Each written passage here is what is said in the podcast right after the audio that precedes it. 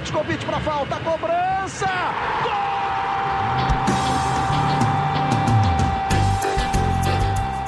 Está entrando no ar o podcast Sabe de quem? Do rubro negro, da nação, é o GE Flamengo.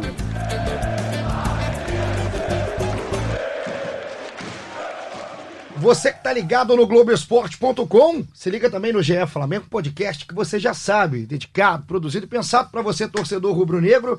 Eu sou Igor Rodrigues, quase em clima de festa já do torcedor, né? Quase, tá quase lá, um título muito encaminhado. O Flamengo venceu no domingo 1 a 0 contra o Grêmio fora de casa. O Grêmio foi um bom adversário pro Flamengo no ano e o que já era esperado de ser um título que a gente tá falando há muito tempo há muitos episódios, pelo desempenho, pelos resultados. Agora está cada vez mais perto, está com a mão. Falta só levantar de vez essa taça, o sétimo Campeonato Brasileiro do Flamengo, para discutir isso, para discutir o que foi o jogo e, claro, preparar essa semana, que vai ser do tamanho de um mês, para passar essa semana para o torcedor do Flamengo. Trouxe ele, Thiago Lima, nosso Noel setorista aqui do Flamengo, voltou, hein, rapaz? Rapaz, eu tô, com saudade, hein? Eu, eu tô com saudade. Eu acho que eu vim quando o Abel tava, eu acho. Não é possível. Rapaz, tem anos que Noel não aparece por aqui, tudo, tudo bem? Tudo bem, e você? Tudo tranquilo? Trabalhando, acho que é. Tá trabalhando pouco, então, né, não? Deve ser por isso, não pode. Ou era do Clube do Vinho, pô. Só veio com o Abel, pô. Aí, essa voz, Jair Júnior, que também não vem tem tempo. Olha Aqui, Como é que tá, Jair? Tudo bem, tranquilo. Eu não venho porque é aquela velha história sempre fala, eu sou o bai. Ficaram olhando ali, pô, ah, vem, Janir. Aí me ah, pegaram de bucha. É o meu melhor bai aqui, que a gente tem tudo certo, Janir, e o jogo. Começar já analisando o que, que você viu do jogo. Uma análise geral primeiro, daqui a pouco tem pergunta pra caramba da galera, sempre participando com a gente. Mas um jogo que, assim, o Flamengo criou casca para ganhar esses jogos fora de casa, né? Criou casca, Jesus poupando mais do que o habitual. É bom para ver alguns jogadores. Flamengo com uma boa postura. É... sempre se fala muito das linhas altas de marcação. Acho que o sistema defensivo é, merece um destaque, assim, até por estar com a zaga reserva, os laterais reservas e tudo. Um bom jogo, ganhou casca. É... Justo o resultado, no, no meu modo de ver. E uma vitória antes de uma final contra o Grêmio, que se criou uma rivalidade esse ano muito grande. É inegável que dá aquele doping. Não precisa de doping de, Mais, de né? empolgação, mas acho que foi uma vitória convincente. 1 a 0 três pontos na tabela e caminhou o título brasileiro mais ainda. É legal, né, Janir? Porque, além de tudo, dessa questão da, da, da empolgação, da animação, do espírito do time, o time apaga um pouco aquele 4 a 4 né? Porque a torcida ficou bem magoada com o quarto gol que tomou do Vasco no meio de semana. Ganha nessa, nessa quesito empolgação, porque é um adversário grande, pesado, fora de casa. E é uma tranquilidade na tabela. Mesmo que o campeonato está muito encaminhado, o torcedor, quando empatou contra o Vasco, começou a fazer aquele cálculo de pessimista. Quando tá tudo dando certo, alguém tem que fazer o cálculo pessimista. Aí o Palmeiras ganha do Bahia, depois tem confronto direto contra o Palmeiras, aí vira dois pontos, cinco, enfim essa conta ficou muito mais tranquila. O Flamengo precisa resolver em casa um jogo que, na teoria, é um jogo menos difícil do que o Palmeiras, que é o Ceará em casa, ainda tem o Havaí em casa. Então tranquiliza também, né, Noel? No papel e na tabela. Nem precisa vencer mais, né? Dois empates já, já, já, já garante.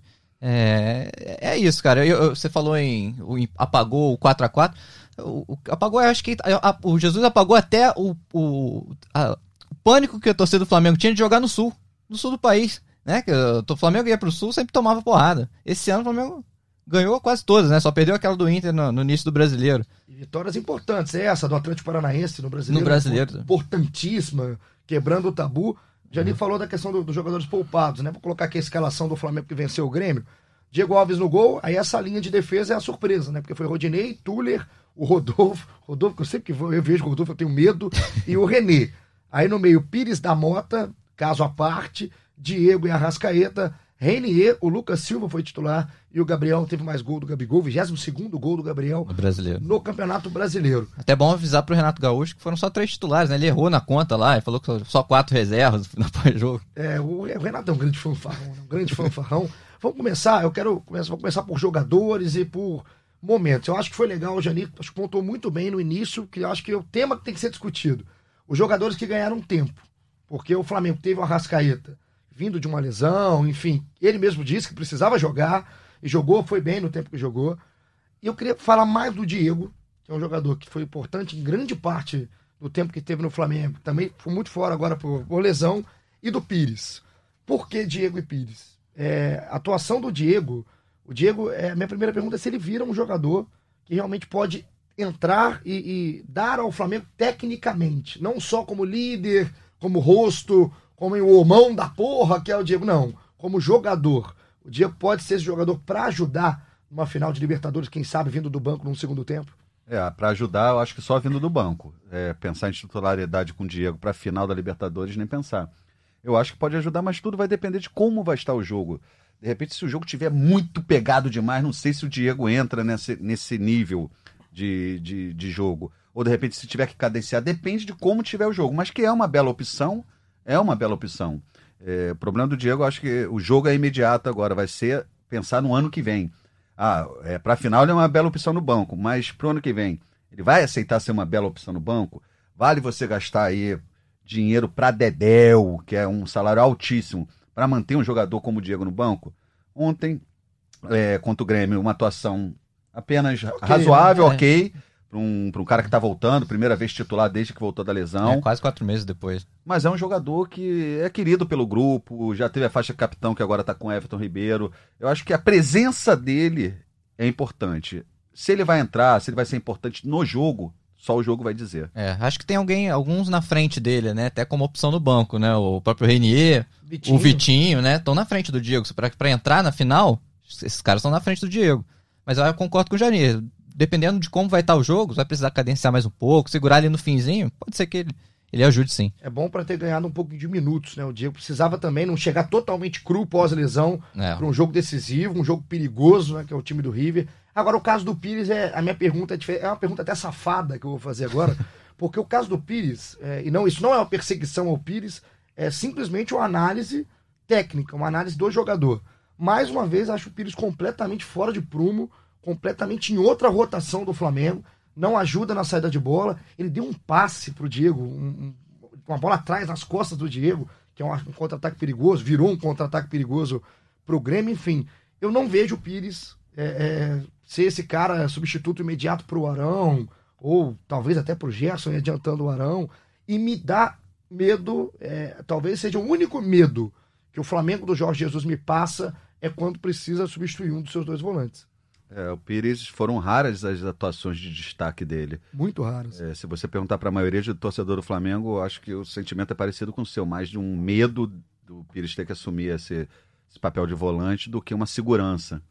É, que a gente sempre brinca, assim, Pires tem aquela cara de brabo, né? É, mistura Bebê Johnson com, com Johnny Bravo, sei lá, um negócio assim. É um mini craque, né, do, do Johnny é, Bravo. É um caso, acho que também agora a final em cima, muito difícil. É, Jesus conta com ele, isso está claro mas é um jogador depois para se avaliar se vale a pena, até onde vale a pena ele ser reserva imediato, se conta assim para o elenco mesmo. Também isso é um, assunto mais adiante, mas Pires da Mota, quando precisa, também Medo. Preocupante. Ele virou Pires da Morte aqui no nosso, nosso podcast. A galera já chama de Você Pires da Morte. Você também já, já pegou uma birrinha. Mas não com... fui eu, foram nossos canalhas queridos aqui do Twitter que colocaram Pires da Morte. Eu gostei, abracei. Eu acho que ele jogou. Você viu que ele tava com o rosto branco ontem? Sim. Eu acho que ele meio que se disfarçou para você não cornetar tanto ele hoje, né? Mas a minha corneta tá até de leve, porque eu tô achando que ele não tá jogando é nada pelos 26 milhões que ele foi contratado. Mas, Noel. É muito dinheiro. É Nossa. muito dinheiro pro jogador do nível do Pires. Não, total. Mas eu acho que ele é meio que opção imediata também, porque o Vinição ainda é, tá muito cru, né?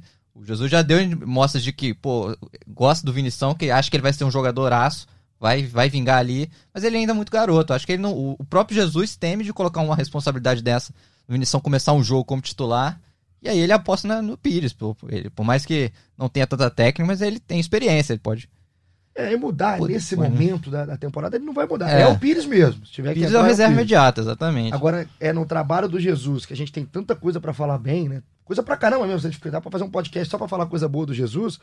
É essa é o único que eu ainda consigo, não consigo entender. Porque ele é um cara que gosta de futebol, gosta de jogar bola, e eu não vejo o Pires dando esse retorno. Laterais, como foram nossos queridos Rodinei e René? Acho que apenas razoável, né? René um pouco acima do Rodinei. É, assim, pelo menos é, quando a fase é boa, tende a, a, analisar muito pelo lado positivo. Vou usar uma palavra para os dois ontem, voluntariosos. jogadores voluntariosos, sem grande brilho. O René, obviamente, num nível acima do Rodinei. E... Voluntarioso encaixa muito com o René, né? É, é, exato. Assim, ele compensa o que ele falta de técnica, assim, com disciplina tática, é, se doando ao máximo. E o Rodinei, pô, acho que ele conta piada bem pra caramba, dança, né? Se veste de, de Canta. neném. Tô brincando, mas assim, Não, não, não. chegou a comprometer, mas é um. Também, assim, o tipo de jogador, a gente tá falando do Pires. A gente já viu que o Rodinei ali, obviamente, é o substituto imediato do Rafinha. Não só isso, e o Jesus confia nele. Acho assim que são jogadores num nível mais mediano, mas quando você tem a confiança do treinador em um grupo que, que cresce também, eles vão juntos, assim. Voluntariosos é a palavra que eu defino os laterais do Flamengo. É. Gostei. Acho até o Rodolfo eu achei bem ontem, cara. assim, bolas aéreas. Ele- o Rodolfo também é um cara, Isso. talvez os mais inativos desse grupo do Flamengo, porque Mari e o, e o- e o Rodrigo Caio não dão espaço, né, não dão brecha. O Tuller também teve várias oportunidades que não teve o Rodolfo. Mas o Flamengo tá bem encaixado, né? Um time É bem coeso, encaixado, assim. que quando você olha esse time de ontem, de repente é- o torcedor ia ficar com o pé atrás. Mas funcionou muito melhor do que quando você olha no papel. Pelo menos no jogo de ontem, assim. é, fez aquilo. Feijão com arroz e não complicou, não, não levou gol do Grêmio, teve segurança. O Diego Alves foi exigido em alguns lances, obviamente. Mas você, quando você olhava a escalação assim, parecia que seria pior do que foi em campo, que não foi esse temor todo. É, É. não foi, não foi. Eu acho que, que o- que o Grêmio teve pouca chance de gol também, né? Até algumas Até- com perigo, né? É, É, algumas é, com perigo, mas foram mas- poucas. Pra, pra, O Diego pro, fez algumas defesas, né? É, mas pro que a escalação assustava a torcida, eu achei que foi bem. O salto foi bem positivo pra esse time. O Gabigol, Noel, ele vira, virou um personagem, é, muita gente comentando sobre o Gabigol tem muito tempo. E claro, eu acho que são três pontos que eu queria discutir do Gabigol aqui. O primeiro é antes do jogo. Né, aquela camisa que ele dá pro, pro garotinho do Grêmio, ainda no túnel, voltando legal do aquecimento. Virou essa marca, né? Que até o Zé, o filho aqui do, do Janiro, eu já falei pra pintar o cabelo, cortar, pintar de, de amarelo. Mas depois tu se entende com a mãe dele lá, tá? É, porque as crianças é, é, têm nele um exemplo, né? Assim, é diferente demais. Eu não lembro de uma associação de um jogador, e pode ser brasileiro, né? Que tá fora ou que tá aqui. Rapaz, eu não lembro de um cara tão identificado com criança, que se dá tão bem e trabalha tão bem esse lado do marketing, que ele sabe trabalhar. Mas o Gabigol, até por essa identificação, por ser um espelho, essa questão temperamental do Gabigol tem que melhorar. É, é- é algo que, se tem algo pra gente falar dele melhorar, já passou da hora, né, Noel? É, principalmente essa semana, né? Principalmente essa semana. Final de Libertadores, time argentino, o que vai ter de catimba tá para de brincadeira. E ele, Jesus já, já segunda vez puxou a orelha do Gabigol em coletiva, segunda vez, e preocupa, cara. Preocupa o emocional dele. Ele toda hora poder se Eu vou, controlar. vou de encontro à, à opinião do Thiago. Acho que justamente nesse jogo ele vai se comportar muito bem. Pelo contrário, assim, lógico que vão botar pilha. Se você É. tá do lado de lá, olha esse histórico do Gabigol que ele tem de cartão, cartão de reclamação. Vamos nele. Eu tô achando que ele vai ser exatamente o contrário. Vai ser um cara que vai ali fazer aquele, aquela graça e tudo, mas vai se controlar. Vai se controlar? Acha É, eu acho assim. Aham. Porque eu acho que todo mundo tá pensando assim, pô, os argentinos vão no Gabigol, os argentinos vão no Gabigol. Ele já teve uma série de equívocos de reclamação, cartão de Esse bobeira. cartão de ontem. De ontem. Exato. Não é possível, eu pelo menos tendo a achar assim, que no, na final da Libertadores ele vai fazer isso, entendeu? Então eu acho que ele vai dar um. E ainda vai sair assim, pô, tá vendo? Melhorei. Por É. um jogo melhorei. Porque é o jogo que vai dizer tudo, né? O que, me, o que me deixa mais uma interrogação do que uma certeza na cabeça, vendo as duas opiniões, é porque depois do jogo contra o Vasco, no 4 a 4 foi um jogo naturalmente já é mais quente, né? Os dois times muito pilhados, principalmente o time do Flamengo. O Gabigol dá uma entrevista falando que ele tá se cobrando mais de não ser um cara intempestivo, um cara que estourado, e aí passa quatro dias, e aí ele toma um cartão vermelho é, absurdo. Concordei com o Klaus, muita gente falando que foi rigoroso, enfim. Não, Mas acho que o cartão é um cartão, Cartão infantil, certo, um cartão sim. infantil, e um cartão. É, eu acho que é o único lado temperamental mesmo que tem que olhar o Gabigol. O lance do pênalti, que aí foi lance de polêmica, é um pênalti mal marcado. Né, na nova regra. na nova regra. Essa regra muda tanto. É, essa, essa mão é subjetiva demais. demais. né? É subjetiva demais. Muita, muita interpretação, e tá no chão e não tá no chão. É, às vezes mais confunde do que explica. É o tal do braço de apoio, é Braço isso? de apoio. Cada hora inventa uma coisa também. Braço de Muda apoio. demais, cara. Muda demais e só complica. Toda hora estão mexendo na regra. toda- É, a gente tem que acatar a regra. É. Pela regra, a explicação do Sandro Meira Hit, inclusive muito torcedor do Flamengo bravo com o Sandro, enfim. É a explicação de uma regra que eu, eu, falo, esquece que essa regra existe Existe. agora. Pra mim aquilo ali é pênalti.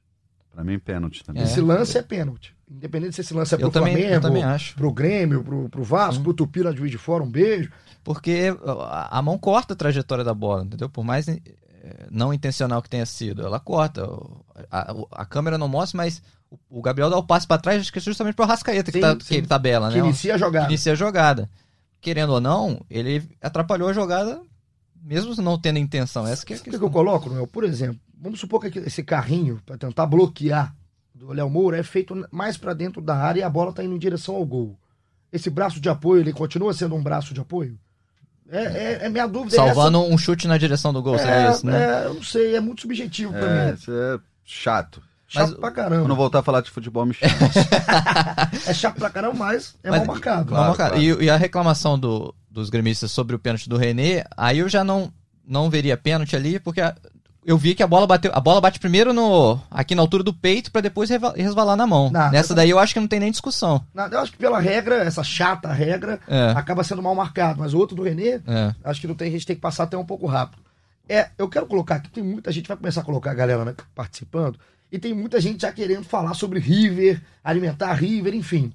Para isso, pensando em vocês, uns queridos, teremos um episódio especial, né, Janir? Sexta-feira, um especial esquenta para a final, porque vai ser esse Flamengo e River, o jogo em Lima, no sábado, às 17 horas, popular 5 da tarde. A cobertura vai ser imensa aqui no Globoesporte.com, como é praxe já, o selo de qualidade. E teremos um podcast completamente especial. Então, até lá, segure a ansiedade. A gente vai falar, claro, daqui a pouco do River. Caio tá lá já? Caê chega nessa Ele vai amanhã. terça-feira. Terça pra chega- quarta-feira já chega lá. Amanhã é terça, Na né? quarta vai Marcelo Baltar. Isso que você falou antes de vender nosso peixe aqui. A semana toda de matérias especiais, entrevistas. Bruno Henrique, Arrascaeta, Diego. Fora tudo factual, toda a notícia que acontece, a possibilidade de Aeroflá. Esperem um podcast de sexta, clicando no Globoesporte.com, É que vai isso. ser uma cobertura do tamanho que o jogo merece. Exatamente do tamanho que o Globoesporte.com entrega sempre. Então começa, a partir de hoje já tá, tá rolando, Globoesporte.com.br Flamengo. Você não perde nada. Quarto Aeroflá, estarei no Aeroflá na quarta-feira. Igor cobrindo Ah. a Aeroflá. Então vocês que estiverem lá, Vai fazer, vai fazer um povo fala, não? Vamos vamos fazer um povo fala, vamos fazer de tudo. Pegar hoje pro podcast de sexta, estaremos preparando Boa. coisa boa e ao longo da semana também. Mas vamos começar a colocar a galera, Janir, porque o Janir adora a participação de vocês. Ele fica esperando esse momento. Já já tem momento ego, é o momento mais pedido aqui do nosso podcast. Noelzinho, vou começar com uma fácil. Uma Manda. fácil. Quem, aqui é a pergunta do Leandro. Um abraço pro Leandro. Quem tem tudo pra ser o cara na final? Quem que você acha que é o cara do Flamengo na final? Eu acho que Bruno Henrique. Bruno Henrique? Do jeito que ele tá sendo decisivo, ainda mais nessa reta final do ano. É, gols decisivos sempre, né? Eu, eu apostaria nele.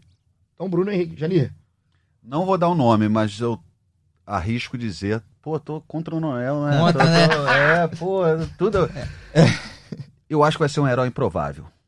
Não sei quem. Aí você pode escolher. O improvável que eu digo assim, Bruno Henrique e Gabigol são os mais óbvios. Tá. Uhum. Mas, um... Mas a Rascaeta e Everton Ribeiro é improvável? Não, né? Não, não, não, mas eu digo assim, um Ilharão. Ah, ô. Aí, O problema vai ser as criancinhas nascendo ano que vem, todo William, né? É, to- só não pode nascer Arão, né? Porque tem um pai Não, que já mas eu digo Arão. assim, o não, não chega a ser improvável, eu digo assim, não um atacante, de repente, de Ah, repente sim. um Arão, Entendi. E um quando você- zagueiro, um gol de cabeça do Pablo Aham. Maria. Um chute do Pires de fora. É, que quando ele falou Calma, improvável, calma, eu calma. pensei no Pires. Falei, pô, o Janir foi não, no não, Pires. não vem me assustar assim, não, né? Vamos, vamos, vamos na probabilidade boa, o Gabigol. Mas tudo bem. Herói provável que segundo o Janir e o Bruno Henrique, segundo o Noel. Vamos lá. Tomás, nosso Tomazinho, sempre com a gente. Um abraço. Falamos de Aeroflá. Ele pergunta qual que é a opinião nossa sobre o Aeroflá, sobre o que vai ser esse Aeroflá. Tem a superstição, dá sorte, dá azar, é legal, é chato. Que... Pensa, Janir. A torcida do Flamengo parece que não tem com o que se preocupar, né? O jogo quase não é importante. Eu fui ver agora no Twitter, os caras estão batendo cabeça com. Ah, tem Aeroflá? Não, tem que ter Aeroflá na volta. Pelo amor de Deus, faz o que tiver que fazer. Tendo Aeroflá é legal, se não tiver também é legal. O time não tem muito contato com a torcida, né? Vai passar de ônibus. o embarque agora não é pelo saguão, justamente por causa de confusão. Quarta feriado, ah, faz Aeroflá, o pessoal já começa a tomar uma cerveja cedo. É isso. Sinceramente, não vai ser o Aeroflá que vai decidir o título do Flamengo. Com certeza não que Tudo bem, uma coisa eu concordo. Ah. Que volta e meia eu vejo as imagens, né? E reconheço alguns torcedores. A quantidade de pé frio que vai no Aeroflá é um negócio absurdo. É, Você que é pé frio, fique em casa. Mas eu acho a corrente muito legal nesse caso, porque nem todo mundo tem condição de ir a Lima, a grande maioria. Acho que ali é o último contato com o time, que receber o time campeão, aí é mole, todo mundo vai no É. filé. Agora, essa força, não vai ser isso que vai mudar. O pessoal batendo boca, tem É. ou não tem o Aeroflá? E eu acho legal, é, o mais legal disso, porque a gente tá indo, o Flamengo vai estar indo para uma final, é, é a questão do torcedor, do que, como que o jogador recebe esse carinho. assim. É, eu acho que mexe, cara. Eu acho que tem jogadores nesse elenco que mexe. Eu só espero não estar vendo a imagem e ver o senhor pulando, avante, avante, sei lá, se Eu- mistura. Eu, eu sou, vou estar simplesmente lá parado, filmando, alimentando o nosso feed. Eu estarei tranquilo. Posso aproveitar a brecha aqui e contar uma história rapidinho? Claro, É coisa claro. rápida. É, Jornal Dia, eu trabalhava no Jornal Dia. Ah. Pegaram a estagiária para fazer o velório do Renato Russo. Lá vem, lá vem. E naquela época o celular não tinha, a comunicação era difícil. Resumindo, ela não dava retorno para a redação. Cadê, cadê o jornal de amanhã? Renato Russo morreu, todo mundo comovido. É preciso. ah, Link ao vivo do RJTV. Aparece, os fãs consternados. Quem tá lá quase caindo dentro do caixão do Renato Russo, caixão não, que ele foi cremado, né? Ela. É, quem tá lá com um bloquinho segurando a caneta, é preciso amar. A estagiária que não dava retorno, Tava lá. tava só apareceu no link ao vivo chorando com um bloquinho. Passou no RH no dia seguinte, né? É, também, deu- coitado, deu uma Pelo falta de de sorte também. Então, para essa querida, um beijo. Eu estarei no Aeroflá apenas filmando. Se fizerem o link, a Suzana Naspolini, né? Fizer o link, eu não estarei. Estarei tranquilo na participação do Aeroflá. E aqui o Tomás fala que o Gabigol tem que se controlar mesmo. O Bissett tem que ter uma conversa séria com ele antes do jogo. E manda vários abraços aqui em tom de deboche. É um grande canalha pro Sandro Birahit, que virou um alvo da torcida depois que explicou essa nova regra totalmente subjetiva. Luiz Bogo, um abração pra ele sempre com a gente também. Foi o que nem precisava do Pod 7 hoje. Estão chamando de Pod Pod 7, 7. né? Porque o Caí batizou, o pessoal gostou. 45 minutos só com o hino, tava bom pra comemorar o sétimo título brasileiro. Um abraço pro Luiz. Você, traduzindo, é melhor o hino 45 minutos do que te falando merda 45 minutos. Muito Tá obrigado, Luiz. Obrigado pela moral. Pela moral, um grande querido, um grande um canalha. Aqui o Thiago Balbino. Vitória para dar moral, paz e descanso em Porto Alegre. Ele acha aqui que a pilha de nervos dos jogos contra o Botafogo, o jogo contra o Vasco, segundo o Tiagão, deu uma caída e o Flamengo vai chegar com mais gás e mais calma em Lima. Mandou um abraço pra gente, um abraço também pra você. E ele faz uma pergunta aqui, um PS, é mais pro Noel. Perguntou se não tá vazando nada de informação já para 2020 sobre reforços. O pessoal começa já a projetar a próxima temporada. Bom, é, a gente ouviu já alguns nomes, né? Como o próprio Rodrigo Dourado, né? Que tá em fim de contrato lá no Inter e é um, um nome ventilado no Flamengo. É, mas, mas tá pouco vazamento mesmo, até por, por questões de momentos decisivos no Flamengo. A diretoria tá focando muito nisso. Mas também pensando, até a própria é, cobrança, no bom sentido, né, que o Braz fez pro Gabigol, né? Quando ele falou numa entrevista, ó, com a Inter de Milão tá tudo certo. Agora tem que o Gabigol tem que se posicionar. É, meio que isso, e o Gabigol vai deixar passar essa final de Libertadores pra dar uma resposta, mas o Flamengo já tá olhando o mercado, com certeza. Jogador de nível assim, se você não substitui do- da noite pro dia, né? Você tem que. Mapear. com- completando sua informação, é isso. É, o Gabigol já sabe da. O staff do Gabigol já sabe da proposta há um tempo que o Flamengo fez para Inter, para ele, tudo. Só que o Flamengo não tá parado, ele tá mapeando É. o jogador. Até num papo com o Marcos Braz, acho que semana passada, eu perguntei, pô, aí você sai pro mercado e de repente contrata um jogador nível AA e o Gabigol decide ficar. Ele falou, Janir, aí a gente leva pra cima, debate com o futebol. Ó, tem o Gabigol, ele até brincou, e o Cavani. E aí, presidente, fica os dois tal, até porque a folha cresceria. Então, eu acho que passa muito assim, vai olhar o mercado externo, mas o Gabigol vai ser um nome que vai ser muito falado se fica ou não. E o próprio Jorge Jesus, que o contrato vence ali junho, maio, alguma coisa É. assim. E virou uma Tem preocupação muito grande da torcida para uma manutenção do Jorge Jesus. Alguém pergunta aí da coletiva dele? Ah, então, eu tô segurando. Tem perguntas aqui que eu tô segurando, porque daqui a pouco a gente vai falar sobre a coletiva do Jesus, mais uma vez um show de coletiva, ah, essa questão da globalização que ele fala, é, é, do- das reticências com o nome dele, que acaba sendo citado em várias coletivas, até de forma agressiva em alguns momentos. Então a gente vai falar que tem pergunta disso, o Janin falou com o Marcos Braz. E a gente já tá com a matéria, né, Janin? No, no ar, Tá já, lá, né? tá lá no ar. Então você vai ouvir, daqui a pouco a gente vai comentar. Então eu tô pulando algumas perguntas da coletiva e algumas do River, que eu vou deixar pro especial de sexta-feira, pré-final. Vamos aqui pro Rafael Oliveira. Rafael, você vai gostar dessa, porque o Rafael, ele espelhou o Twitter dele com o Twitter do Caê Mota. Então ele fez isso aqui, ó. Tá igualzinho, é a foto do Caê. Caraca, dele. mas, mas botou no corpo do Caê, né? Botou tudo, tudo. Mas agora é bom ele saber que o Caê não tá mais com esse bíceps, não. Não que o tá, bichinho não tá, o bicho tá tá, inchado. tá parrudo, tá hein? comendo sal. Uh, O Caê tá comendo sal. rapaz, E ele tá fininho o bolão.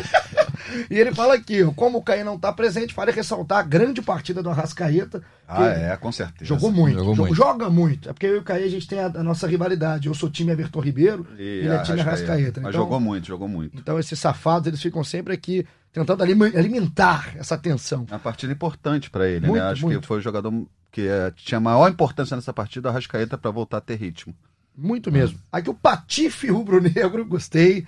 Patifes! Canalha! O Patife Rubro-Negro fala assim, ó, pelo amor de Deus, me diz que vai ter um pod 7 por dia até sábado e perguntou quais são os maiores pontos fracos que o Jesus vai trabalhar na semana. Eu começo, o, o Gabigol é um, né? O emocional do Gabigol é, o- é um. Né? Tem que trabalhar muito em cima disso pra catimba argentina. Eu acho que o jogo do Botafogo, que o Flamengo ganhou do Botafogo é, no Engenhão, Newton Santos, o, eu acho que serviu de grande aprendizado pro, pro que, que mais ou menos o Flamengo vai, vai encarar contra o River Plate. O River Plate não vai. Eu acho que vai ser um time que vai chegar forte também, sabe? E, e os jogadores vão, vão. Fizeram contra o Botafogo. Conseguiram levar, conseguiram contornar isso.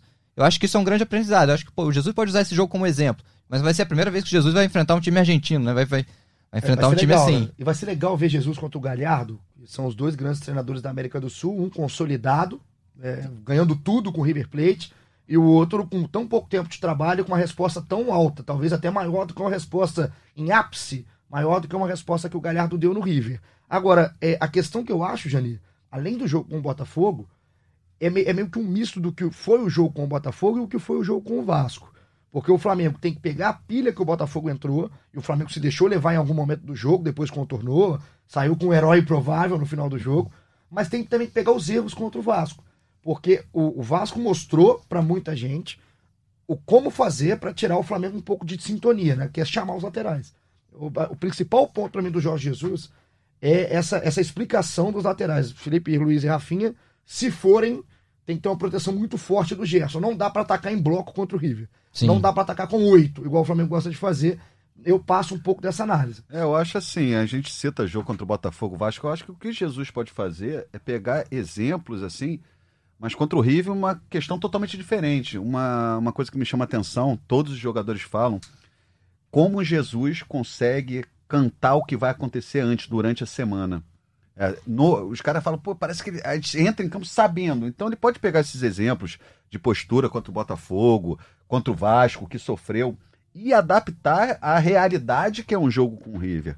E ele próprio falou, acho que os treinos decisivos vão ser nessa terça-feira E quarta. e né? quarta É. no Ninho, porque lá vai ser aquele treino de reconhecimento em gramado. Ali é o pijama treino, né? Descansa, resenha, o pessoal jogar aquela suequinha, tudo. Terça e quarta são os ajustes ali finos e que ele ainda vai poder trabalhar com um pouco de privacidade. A imprensa vai ter pouco acesso, um dia não Uhum. tem coletiva, o outro pouco tempo de imagem. Então, acho assim, os exemplos nesses jogos, é, Botafogo, Vasco, até quanto o Grêmio, são válidos, mas inseridos numa realidade completamente diferente, que é o jogo contra o River, uma final e um jogo único. É, eu também concordo. Eu, assim, eu tô feliz demais pelo, pelo que espera. O que, o que pelo menos, expectativa do jogo de sábado, independente de resultado final. Claro que você tá, tá escutando aqui, você tá querendo o título por meio a zero, gol de mão, não interessa. Agora não pode gol de mão, vamos negócio de VAR, essa chatice. Mas, mas é, é a questão de- do que o jogo de futebol que a gente tá esperando, né? É um timaço do Flamengo contra um timaço do River. Tô com boas expectativas. Aqui tem o Taricão, grande Taricão, falando que perguntou também, já respondeu um pouco da pergunta dele, falando um pouco do futuro. Então, vocês já falaram de Gabigol, de tudo mais, já está respondido. E aqui o Ramon, Briguente Ramon, um abraço pro Ramonzinho. O jogo contra o Grêmio foi mais uma prova de um time campeão, seja na raça, na técnica. Falou que o Flamengo de hoje tem a diferença do Flamengo dos últimos anos. Além de ter o Arrascaeta, o Bruno Henrique, o Gabigol, por aí com a nossa verdadeira seleção. Agora tem o Dalton com uma preocupação. Falou que salve, salve pro Dalton. Ele ficou preocupado com os 30 minutos finais do Flamengo quando entregou a bola pro Grêmio. Achou que o Flamengo sofreu sem precisar sofrer. Mas é um a menos, né? É, um exato, a menos. exato. Já é uma análise difícil. Se Concordo. fazer com um a menos, muda completamente. Achei até que segurou bem pro que tava o jogo. É, o, o, que o Grêmio que faria de pressão no fim, o Flamengo sofreu pouco. Procura uma menina aí, uma, uma roupa feminina, Só tem, pelo amor né? de Só Deus. tem eles. Tem mais um aqui, o Pô, a Bruno. mulherada que gosta de futebol, curte pra caramba, vão participar, mandar E pergunta pra gente participam. ter- equilibrar aqui o negócio também, né? E elas passam, mas tem cada, cada caroça mesmo aqui que eu vou te falar. O Bruno Lousada, um grande abraço pro Bruno, ele faz uma pergunta legal. Qual que é o pior. A gente tá falando só de melhor? Qual que é o pior reserva do Flamengo hoje? O Rodolfo, o Rodinei, o Lucas Silva ou o Pires da Morte? Eu vou botar um que não tá nessa lista. Quem? Berrio. Pô, que Berrio? Cadê o Cadê Berrio? o Berrio? Nem, nem no misto. Ontem ele tá, tinha condição de jogo? Tinha, Tava tinha. lá, aparece- Tá. o Ele aparece dançando aparece depois. no fim, ele toma um susto no vestiário, não sei de que. Ah, é, eu... Ninguém entendeu. É isso, cara. Passa ele, do nada. É, Deve Pô, ser. no mal, no mal, de repente ele faz um nome, You Can gente. Dance, ele, Rodinei, um negócio desse. Grande Mas Berrio. eu acho o Berrio. Ih, eu vou de Pires, fácil. Ah, eu vou de Pires também. Pires. É porque o, o Jani, eu gostei. da Mas o ao foi bom, foi bom. Gostei da menção. Aqui, o Henrique Sem Barba Heller. É o nome aqui do Henrique. Falou que tá nervoso, que a semana vai passar lentamente. Ele tá preparando o fígado para sábado. Aliás, Rapaz. aliás, o que vão vender de cremosa no sábado vai ser. É isso, eu, eu tenho uma brincadeira, assim, tanto quando eu cobria clube ou como torcedor. Eu falo que, que o, o que estraga são os 90 minutos.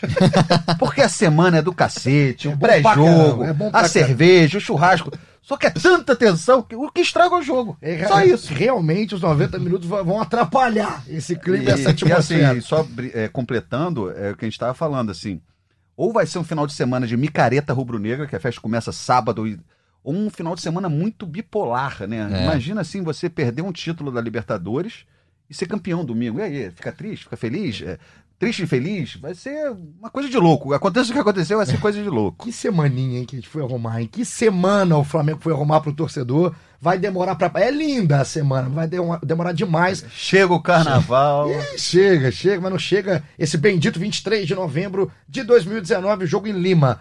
Então o Henrique vai estar nervoso. Então espera, hein? vai fazer outra coisa, vai ler um livro, esperando aqui o tempo passar. E vamos acabar aqui, mais duas. O Eric Costa falou pra te mandar um alô aqui, ó. Manda pro Janir, pro Noel, pra mandar um alô pros rubro-negros lá em Bay Area, na Califórnia. Oh, hello, Eric. Nice to meet you. É, nice to meet you, my friend. We are the champions. Tá bem, ele tá, Tá bem, bem. né? Tá lá na Califórnia. Tá tirando onda, Ah, né? A gente passando ali Tá, amarela. preocupa- tá preocupado que não vai pra Lima ele? Pelo amor de Deus, Eric. Tamo junto, tá uma cara de Mas canalha tem gente também. saindo dos Estados Unidos pra, pra Lima. É, com tem, certeza. Tem, tem rubro-negro. Tem maluco pra tudo aqui. O, o Bruno, Bruno Pedotti falou que preferiu o Vinícius Souza no lugar do Pires já, que não tá aguentando mais o Pires. Então, todo mundo foi muito bem representado. Muita participação hoje. Obrigado aí pela audiência de sempre de vocês, sempre fazendo podcast com a gente. Vou fazer o link pro Marcos Braz pelo que foi a coletiva do Jesus. É, eu vou até pedir para colocar nossa edição, nosso grande Daniel Falcão, para ele colocar um trechinho da coletiva do Jorge Jesus na parte que a gente vai tocar, né? Nesse ponto que é mais sensível da coletiva, da globalização. Vamos, vamos escutar aqui o Jesus. Sou um treinador como eles. Vim trabalhar. Não vim tirar o lugar a ninguém. Não vim ensinar ninguém. De, de escalar. Lazarone, Abel Braga, Carlos Alberto, eh, René Simões, uh, Palotori, Abel Braga. Estes treinadores, mais alguns que eu não me lembro, trabalharam todos em Portugal. E nós, treinadores portugueses, quando eles estiveram lá, tentámos aprender, tentámos tirar qualquer coisa positivo e nunca foi esta, esta agressividade verbal constantemente os treinadores do do Brasil têm sobre mim. E aí, pegando o que ele falou, o que o Jesus falou, isso aí já tinha chamado a atenção no domingo, ganhou as redes sociais, é óbvio que a torcida do Flamengo defende, mas até de gente de fora mesmo, muitos jornalistas, analistas. É, e o Brunão, que também participa com a gente direto aqui, um abraço, ele, faz, ele fala aqui o seguinte no comentário. Confesso que fiquei triste vendo aquela coletiva do Jesus. O cara que é líder do campeonato, tá na final da Libertadores, precisando justificar pelo excelente trabalho que vem desempenhando. O brasileiro é muito bizarro, falando aqui o comentário do Brunão, e não é só ele, assim, né? É, o Isaac também tá aqui, falando com a vitória, declaração do Jorge Jesus, perguntando se o Renato Gaúcho, os demais treinadores brasileiros vão parar de falar mal do Jorge, enfim. Jani, é, é, é, uma, é uma discussão essa delicada, né? Porque envolve muita coisa, assim. E quando o Brunão escreve que ficou triste, é um, é um pouco do meu sentimento, assim, de, entre aspas, eu não sei se a palavra é essa, mas de decepção com a maneira. Quando ele vai falar, né, dos brasileiros que são recebidos em Portugal e são ídolos, né? O Filipão é um caso, e dessa dificuldade que ele vem tendo, né, essa, essa, um, são, é, as falas contra o Jesus são muito reativas, né? É, é, muito carregado aqui no Brasil, enfim. É, você conversou com o Marcos Braz sobre isso, eles, óbvio que também saem em defesa. Como foi o papo com o Marcos, matéria que já está no ar, e o que, que você acha toda dessa discussão que vem combinando agora com essa final de Libertadores? Eu acho que para o Jesus ter falado isso na coletiva já devia estar tá incomodando muito a ele. Rasgado, né? E ele comenta uma coisa certa, que algumas coisas são é, quase agressivas mesmo em relação a ele. E nesse papo com o Braz, ele deu algumas declarações. Marcos Braz quase não está dando entrevista, mas é. eu, eu acho que ele se dispôs a falar justamente para dar uma segurança ao Jesus, não deixar ele sozinho. E foi o que ele falou, que não adianta ele esperar a final e falar com o Flamengo campeão, sair atirando. Ele próprio, Marcos Braz, ia se sentir um covarde. Por isso que ele quis falar agora, antes da final, ele topou falar. E até porque pode chegar lá e perder também, aí perde a força. Então ele encampou essa, essa, essa coletiva do Jesus hoje. Falou que acha uma covardia, que acha que o sucesso às vezes incomoda, é, que é um cara super correto e assim. Tiago tá lá todo dia, as pessoas que eu converso também, todo mundo só tem elogios, elogios. ao Jesus, assim. Lá dentro. Ao jeito de ser, ao jeito de trabalhar, é, ao jeito de conduzir as coisas. E, e realmente, por parte, e aí a gente tem que fazer a minha culpa da imprensa, parte da imprensa, às vezes até mais do que repórteres e tudo, são comentaristas e treinadores. Tem até declarações, às vezes, que não são diretamente atacando Jesus, roda, roda, roda e chega no Jesus. Então, eu acho assim: duas coisas. O trabalho do Jesus é excepcional, é um sucesso, tem que ser exaltado com o limite de que ele não é inventor do futebol. Mas ele está revolucionando o futebol nesse momento no Brasil. Isso é óbvio. Então tem que ter esse equilíbrio na análise. Mas do outro lado, o pessoal só vê coisa ruim, como se ele estivesse tirando espaço. Isso que, que eu acho? É o corporativismo do técnico brasileiro, que no caso do Jesus já chega com um ranço. Isso é minha opinião. Por quê? Pela saída do Abel. Tinha Sim. muito treinador que abraçava o Abel, tinha muito comentarista. E pelo que... tamanho que o Abel tem, tem. representatividade do Abel. E o né? jeito que o Abel saiu. E aí tem um, um, problema de condução do Flamengo. É assim, é lógico que o Flamengo tem o direito de procurar um treinador, tendo outro que não está satisfeito. Só que a forma como foi feita, o Abel já tendo trabalhado em Portugal, soube. O Abel saiu atirando um pouco. O que, que, eu acho? Então Jesus já chegou com uma coisa que ele não tinha nada a ver. Procuraram ele, pô, o cara tá ali, não tá fazendo nada, não aceitou enquanto o Abel. Deixou alinhado enquanto o Abel tava lá. Só que já chegou com essa carga, pô, negociou enquanto o Abel tava lá. Eu acho que ele trouxe essa carga que depois cresceu, a coisa saiu meio de controle. É, e tem uma, uma questão nisso, até para colocar também o Noel aqui no papo. É, eu, em poucas vezes, eu vi falta de respeito. Falta de respeito direta, clara, Lembro de uma agora na cabeça do Renato Gaúcho, que às vezes confunde um pouco lá do fanfarrão e passa um pouco do limite, quando ele falou da idade do Jorge Jesus. Isso aí eu acho que já parte para falta de respeito, porque isso não, tem, não interessa, não interfere em nada, e o Jorge está mostrando isso. Agora, no, no mais, isso que o Janinho falou, assim, todo, toda a resposta roda, roda, chega no cara, é, é agressivo em certo ponto. Isso me mostra uma, uma pobreza de espírito, uma, uma falta de, de de clareza de mente, que é, é o que eu, mais que o Jorge fala. O, o treinador do brasileiro que está olhando devia aproveitar sim, o Jorge Jesus sim. aqui, essa, essa, esse intercâmbio, essas ideias diferentes e aprender. É aprender, pegar o seu trabalho, que é muito bom, de vários treinadores brasileiros, é bom. Não, o futebol não começa com o Jorge Jesus. Então o trabalho que é bom, e colocar coisas do Jorge, enfim.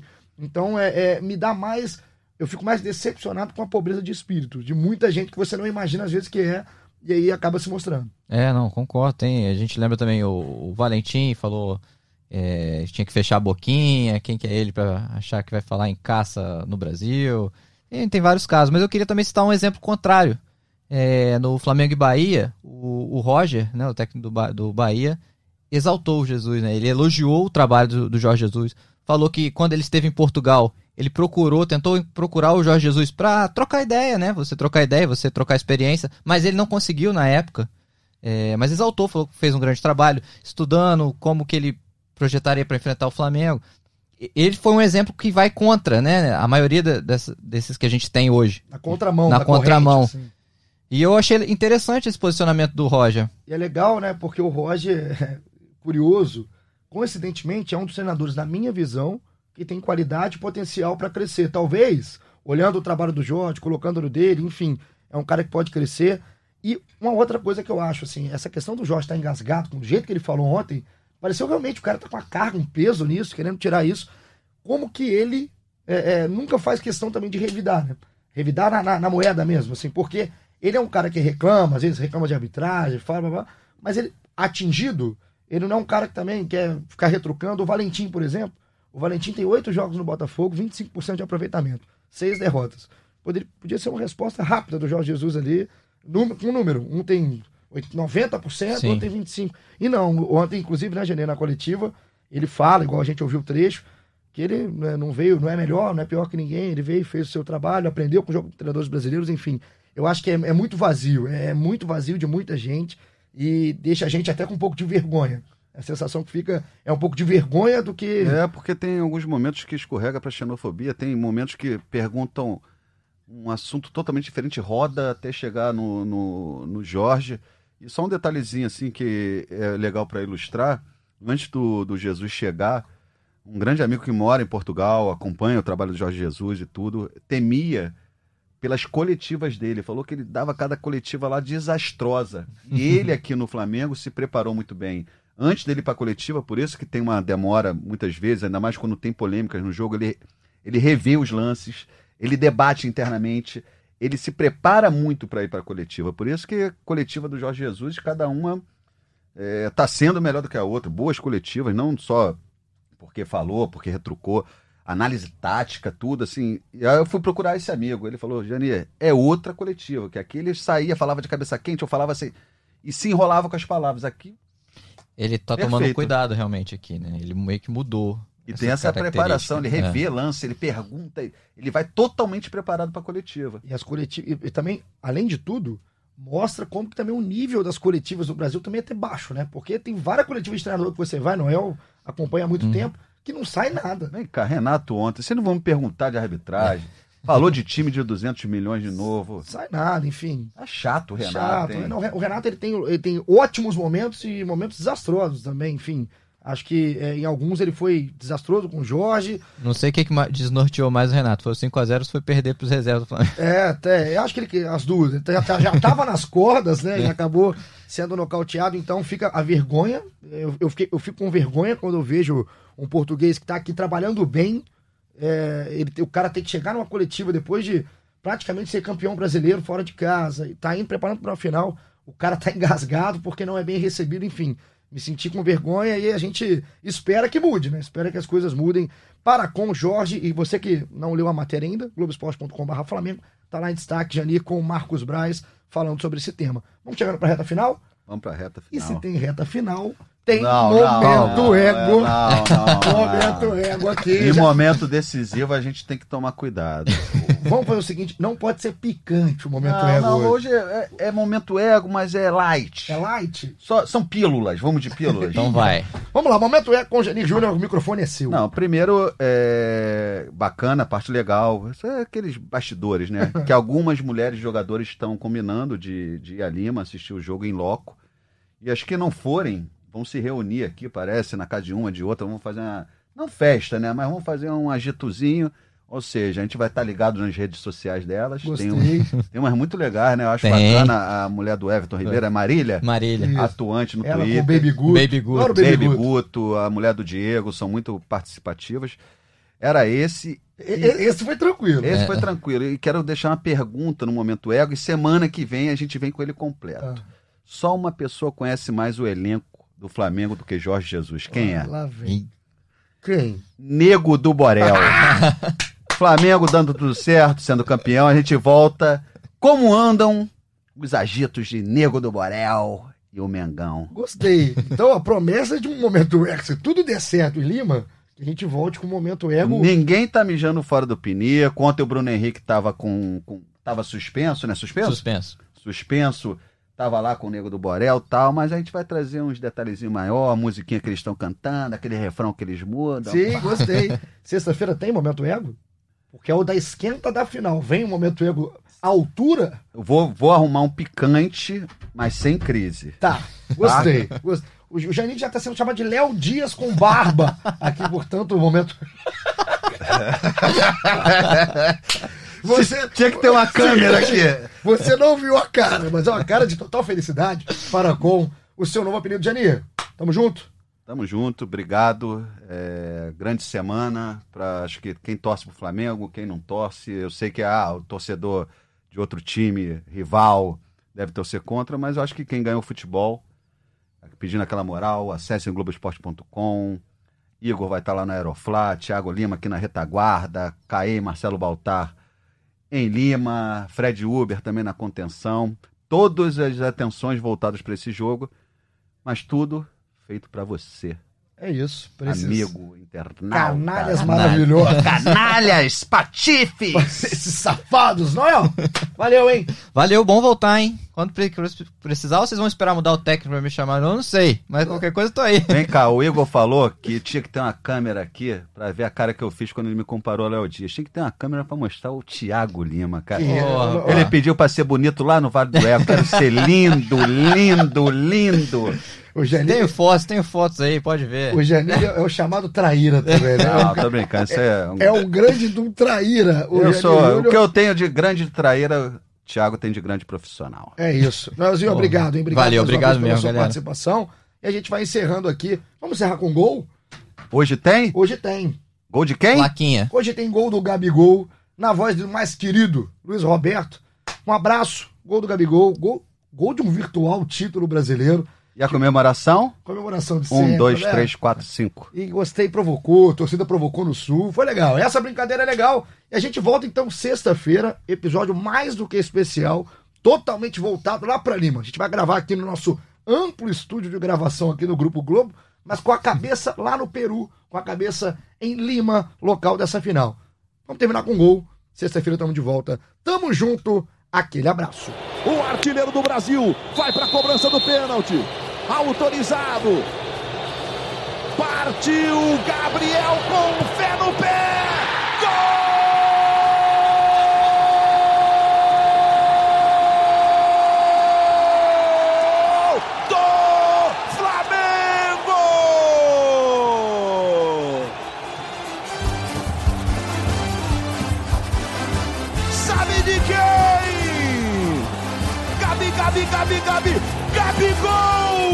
É o nome da emoção!